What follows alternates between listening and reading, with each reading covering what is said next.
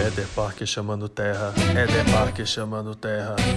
Hoje estou de volta a nosso planetinha, o nosso planeta de origem, para contar como que os ETs me deram tantas coisas na minha vida, como que eles proporcionaram tantas mudanças e coisas incrivelmente malucas, né? Mesmo que indiretamente. Vocês vão entender melhor agora neste episódio de hoje.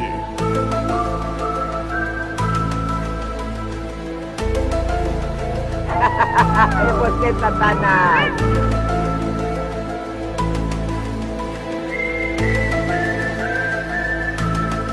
Tudo começou quando eu era criança, vivia lá aquela infância linda lá em Brasília com os meus amigos. E essa história também tem a, a participação do meu amigo Eduardo Setúbal, né?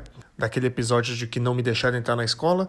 Era que a gente tinha um costume lá no, lá no Cruzeiro, onde a gente morava lá em Brasília, de reunir num lugar que era um grande descampado, assim, um meio de terra, meio de grama, assim, na época que depois virou duas quadras de futebol mas na época não tinha nada e a gente ia para lá à noite, né, as crianças e tal, e deitava no chão e via aquele céu imenso assim, né? E a gente via luzinhas andando em direções opostas, rápidas, giravam, sumia e a gente falava que eram os discos voadores, né? Até que me prove o contrário, eu continuo acreditando que a gente realmente via discos voadores lá longe. Uma vez a gente levou até um, um, uma pessoa mais velha que ficou falando que eram satélites, né? Mas eu fiquei, cara, mas como é que o satélite vai reto, vira para um lado, tipo 90 graus, de repente gira, gira para outro lado e sumia.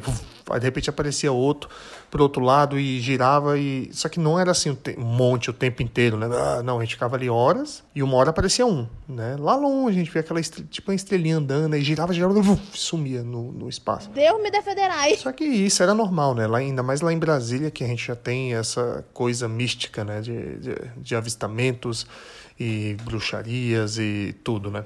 Inclusive, uma vez a gente estava na época do carnaval. Explode.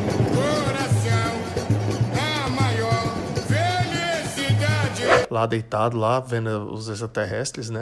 Vendo as naves. E surgiram os bate-bolas. Não sei se vocês lembram bate-bolas, pelo menos lá em Brasília a gente chamava de bate-bola, que era aquele pessoal na época do carnaval que se fantasiava de monstro, né? E eles tinham uma. A princípio era para eles usarem bolas. Nossa, lobo mal. De meia dentro das meias para bater nas pessoas, né? Cara, que loucura. Brincadeira saudável. Só que aí muitos deles usavam pedra dentro da meia, bola de sinuca, essas coisas para bater e, rapaz, era só uma e tu caía. E a gente tava lá olhando para cima, quando a gente olhou para frente, tava um monte deles chegando, frio, apitando, né? Que apito bonitinho isso que eu fiz. Isso é uma bichona!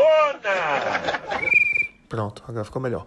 E eles vindo em nossa direção e eu falei, pronto, agora ferrou, vamos tomar uma surra dos bate-bola aqui. Aí os bate-bola, o que, que vocês estão fazendo nessa hora aqui? Vocês são loucos, né? Tipo, o bate-bola era tipo a polícia do carnaval, né? A polícia era pra ser infantil, mas não era. Era tipo uns marmanjos lá de 30 anos lá no meio das crianças para bater na galera. E a gente, não, a gente tá vendo ali os discos voador. O pessoal, que? Você tá louco, rapaz? Disco voador? Vocês acham que a gente vai cair nessa? Que vocês vão escapar da surra só por causa desse caô? Falei, olha lá, olha lá. E na mesma hora tava passando uma luzinha. Só que como é muito longe, né? E era aquele descampado imenso, né? Tipo, até você conseguir fazer a pessoa olhar para o mesmo ponto que você tá olhando, poderia custar realmente sim uma surra. Só que no meio disso, a gente apontando, apontando, nenhum deles viu. Luzes bonitas! É mesmo, olha ali, ó, tá mexendo, mas o que será que é aquilo? Mas não deve ser disco voador, não. Não sei o que, o outro aonde, aonde? Eles ficaram te procurando, aonde, aonde? Quando eles viraram pra frente, como bons assistidores, nem sei se essa palavra existe, como boa, bons jovens que assistiam desenhos animados, quando eles viraram para sempre, a gente. Quando eles viraram para frente, a gente já tava lá no horizonte correndo já, já tava longe já. E fugimos dos bate-bolas nesse dia. Pois é, começou aí. Depois de um tempo, né, é, houve aquele caso de, do, do ET de Varginha, né, eu fiquei muito curioso, muito impressionado na época, eu tinha medo, né. Aí to, houve, depois que houve aquela autópsia do Fantástico, cara, eu fiquei com tanto medo, velho, tanto medo, minha mãe nem deixou eu ver tudo, eu fiquei com muito medo, eu tinha muito medo dessas paradas. E foi então que, que eu comecei a ficar curioso, cara, com essas coisas de extraterrestre, só que eu tinha medo, eu tinha curiosidade, mas eu tinha muito medo. Eu tinha mais medo de extraterrestre do que de assombração, de espírito, demônio, essas merda. E foi então que eu comecei a pesquisar, comecei a ver a revista UFO na época, né? Comecei a ver a respeito dessas coisas. E foi então que eu tava numa época que eu tava ali, sempre gostei de músicas, né? Tocava. Era bem no comecinho, eu tinha tido minhas bandinhas ali de metal, de new metal, de punk rock. E foi quando eu resolvi montar os Ignorantes que foi minha banda que durou mais tempo, que me trouxe muitas coisas, e eu comecei a fazer algumas músicas falando de extraterrestres. Bem que podia aparecer e me levar pra que abduzidos todos saiam daqui. Eu quero muito ser abduzido É, e falando coisas de ufologia, histórias engraçadas e histórias que, baseadas em teorias reais e inclusive eu dava muita prioridade para seres né, da ufologia é, de acordo com as histórias brasileiras né, que aconteciam ali, né? Tipo até do Chupacabra, fiz até uma sacaneando o ET Bilu, ET de Varginha, todos eles eu, eu dava uma priorizada boa nas temáticas. E foi então que as músicas foram indo para um lado, indo para o outro, a gente começou a tocar nos eventos, aí foram uma coisa, as coisas foram acontecendo, né? A gente chegou a participar de eventos lá em São Paulo, que a gente ganhou gravação de uma música e a gente gravou, a gente conheceu o Roger do Traje Rigor que gravou com a gente e depois a gente resolveu lançar o disco e depois no disco seguinte tivemos participação do pessoal do Raimundos para gravar a música da ET de Varginha. E assim, se tu quiser, tu põe lá no Spotify, aqui no Spotify, né? Que tu ouve aí os Gonorantes, tu vai entender do que eu tô falando. Várias músicas sobre esses temas. Sabia não? E fui atraindo muitas pessoas que se interessavam nesses temas, né? Então, por causa da banda, indo para São Paulo, foi quando eu conheci minha esposa, e que hoje eu tenho meus filhos e tudo mais. E meus amigos, a maioria deles eu conheci por causa da banda. Os artistas que eu gostava, eu conheci por causa da ufologia, por causa da banda, por causa que uma coisa levava a outra, por causa da música. As pessoas achavam realmente que eu era meio que ufólogo mesmo. E, e eu comecei a gostar muito do, dos assuntos, comecei a pesquisar, não só ufologia, mas eu pesquiso muita coisa de, de, de religiões, de magia, de bruxaria, de tudo de sobrenatural eu gosto dessas coisas hoje, né?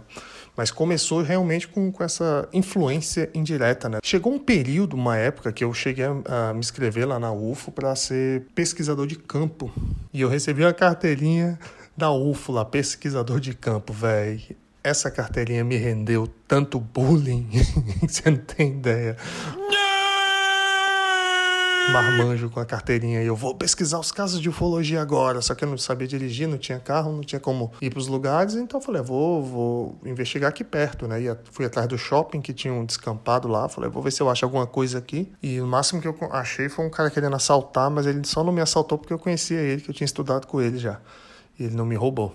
Você é burro, cara, que loucura. E era muito triste, né? Porque você trabalhava para a UFA ali, não ganhava nada, mas a UFA também foi uma revista que totalmente independente, que eles batalhavam para lançar cada edição, né? Então não tinha essa de ganhar nada, mas para mim significou muito. Porra, fiquei felizão. Eu comecei a ler, me aprofundar mesmo nessa temática da, da, ufologia. Eu fiquei sabendo de um lugar lá na. Não lembro agora se era na Chapada dos Veadeiros ou era na em Pirinópolis, que tinha umas pedras que as pessoas falavam que elas mudavam de lugar, né? De noite, misteriosamente, que era de um lugar lá assim que era tipo. É, não sei se era no Vale da Lua. Era algum lugar que tinha umas pedras lá e que as pessoas era muito turístico por causa disso, que eles dizem que os extraterrestres mudavam, né? Os UFOs lá mudavam as pedras de lugar. E eu fui lá fazer uma investigação de campo, acho que foi a única que eu fiz de verdade, e eu descobri na madrugada, né, que, que na verdade juntavam tinha um grupo lá hippie que vivia ali perto, que eles vinham de madrugada, se juntavam, tipo, umas oito pessoas e balançavam, tiravam as pedras dos lugares, mudavam elas em posição, e depois eles voltavam lá pro canto. E no outro dia os turistas acordavam tudo, meu Deus! E faziam aquela festa toda. Só que aí eu vi, eles viram que eu vi e eu ri, ri muito, né? Achei muito engraçado. E ficou por isso mesmo, não falei nada, nunca, nunca levei essa história adiante. É a primeira vez aqui. E até hoje tem músicas do Gonorantes que não foram lançadas sobre essa temática e até hoje esses assuntos, né, da ufologia, né, toda vez que acontece algum caso, algum avistamento, alguma coisa, meus amigos antigos, gente que eu não falo há muito tempo, aparece me mandando e perguntando e querendo que eu dê uma orientação. É engraçado essas coisas que, eu não sou especialista, não sou nada assim. Então foi tipo indiretamente, eles me trouxeram muitos amigos, me trouxeram a minha família que eu construí, meus filhos, minha esposa, me trouxeram a música, me trouxeram o contato com todos os artistas que eu quis conhecer, exceto os que morreram antes. Muitas viagens, conheci muitos lugares no Brasil por causa da ufologia, por causa dos extraterrestres e por causa da minha música que falava de extraterrestres, né? Muito doido. Esse episódio não foi tão engraçado assim, mas as pessoas estavam pedindo muito para que eu falasse a respeito dessa, dessa temática. Vou me aprofundar melhor nos próximos episódios. E esse episódio é um dos últimos dessa temporada, né? Também. Vale lembrar que ano, ano que vem começamos a quarta temporada do Eder Parker Show e será bem diferente. Ou não, não sei, porque eu tô tentando planejar, vou ter que me dar férias aí no fim do ano para eu conseguir organizar os primeiros episódios da outra temporada. Mas até lá, a gente vai ouvindo essas histórias lindas e engraçadas da vida. Agora me chamam de Paraná, pai dos seis, Paraibinha. Três apelidado de demônio, do que os outros três, de cabeça de Ené, de Marquinhos!